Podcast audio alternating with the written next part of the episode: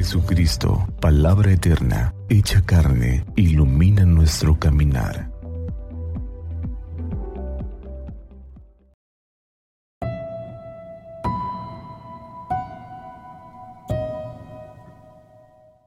Sábado 9 de diciembre, fiesta de San Juan Diego.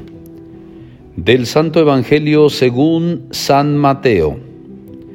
En aquel tiempo Jesús recorría todas las ciudades y los pueblos, enseñando en las sinagogas, predicando el Evangelio del reino y curando toda enfermedad y dolencia. Al ver a las multitudes se compadecía de ellas porque estaban extenuadas y desamparadas como ovejas sin pastor. Entonces dijo a sus discípulos, La cosecha es mucha y los trabajadores pocos. Rueguen, por lo tanto, al dueño de la mies que envíe trabajadores a sus campos. Después llamando a sus doce discípulos, les dio poder para expulsar a los espíritus impuros y curar toda clase de enfermedades y dolencias. Les dijo, vayan en busca de las ovejas perdidas de la casa de Israel. Vayan y proclamen por el camino que ya se acerca el reino de los cielos. Curen a los leprosos y demás enfermos. Resuciten a los muertos y echen fuera a los demonios. Gratuitamente han recibido este poder. Ejérzanlo pues gratuitamente. Palabra del Señor. Gloria a ti, Señor Jesús. El Evangelio de hoy nos muestra a Jesús compasivo. Al ver a las gentes sintió lástima de ellas porque estaban extenuadas y desamparadas como ovejas que no tienen pastor. Jesús descubre una urgencia pastoral, por lo que a renglón seguido tiene lugar la misión para los apóstoles con las respectivas consignas misioneras del Señor. Jesús transmite su autoridad y poder a los discípulos, es decir, al nuevo pueblo de Dios. Desde aquí hay que entenderse el envío de la iglesia al mundo, o sea, a nuestra propia misión. Nos llama a transmitir y a testimoniar con alegría lo que a su vez hemos recibido.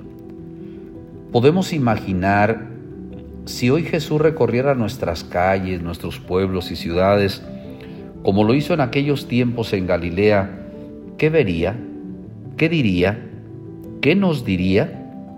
El texto evangélico nos dice que en aquel tiempo vio rostros cansados, gente arruinada, desamparada, vio rostros tristes, gente acostumbrada a que su vida fuera una rutina, vio gente que tal vez había escuchado a Dios pero que no se habían dado la oportunidad de experimentar su amor y su cercanía. Sin duda que Jesús ahora nos quiere seguir mirando con compasión y ternura, porque desea que seamos las personas más felices y realizadas, personas que le encontremos sentido a nuestra vida y a nuestra vocación. Él desea ser nuestro pastor. Lo primero que hace Jesús al contemplar a la muchedumbre es pedirle que oren para que haya más obreros en la mies. Los llama a todos y les envía a contagiar a los demás de la esperanza en un mundo mejor. Con frecuencia hemos creído que pedir que haya obreros en la mies es solo pedir por las vocaciones sacerdotales, religiosas o misioneras. Y sí, pero no solo por ellas.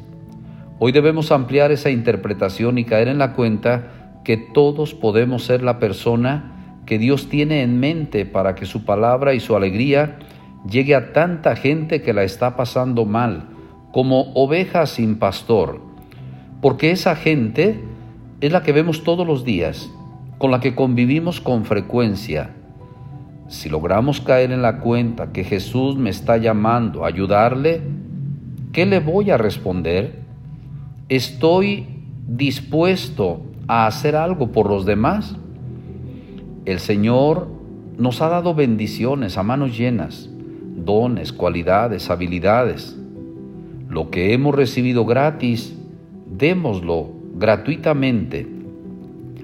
Al terminar prácticamente la primera semana de Adviento, podemos preguntarnos, ¿qué estoy dispuesto a hacer para que quienes están a mi alrededor preparen con alegría la llegada del Salvador? ¿Estoy dispuesto a poner mi granito de arena para que los que están llenos de lepra queden limpios? Quienes padecen algún tipo de enfermedad vayan recuperando la salud física, psicológica o espiritual? para que resuciten aquellos que viven como si estuvieran agonizando o vivieran como si estuvieran prácticamente muertos, para que aquellos que viven como poseídos por algún espíritu maligno se liberen. Estoy dispuesto a ser creativo, valiente, a mirar hacia adelante con esperanza y optimismo. Anhelo ser artesano todos los días, artesano del futuro con la fuerza que solo me viene de Dios, que nunca defrauda, pero que también necesita de mi trabajo. Convenzámonos que las cosas cambiarán en la medida en que yo me decida a cambiar. Que el humilde San Juan Diego nos bendiga y nos acerque a Nuestra Señora de Guadalupe. Feliz fin de semana.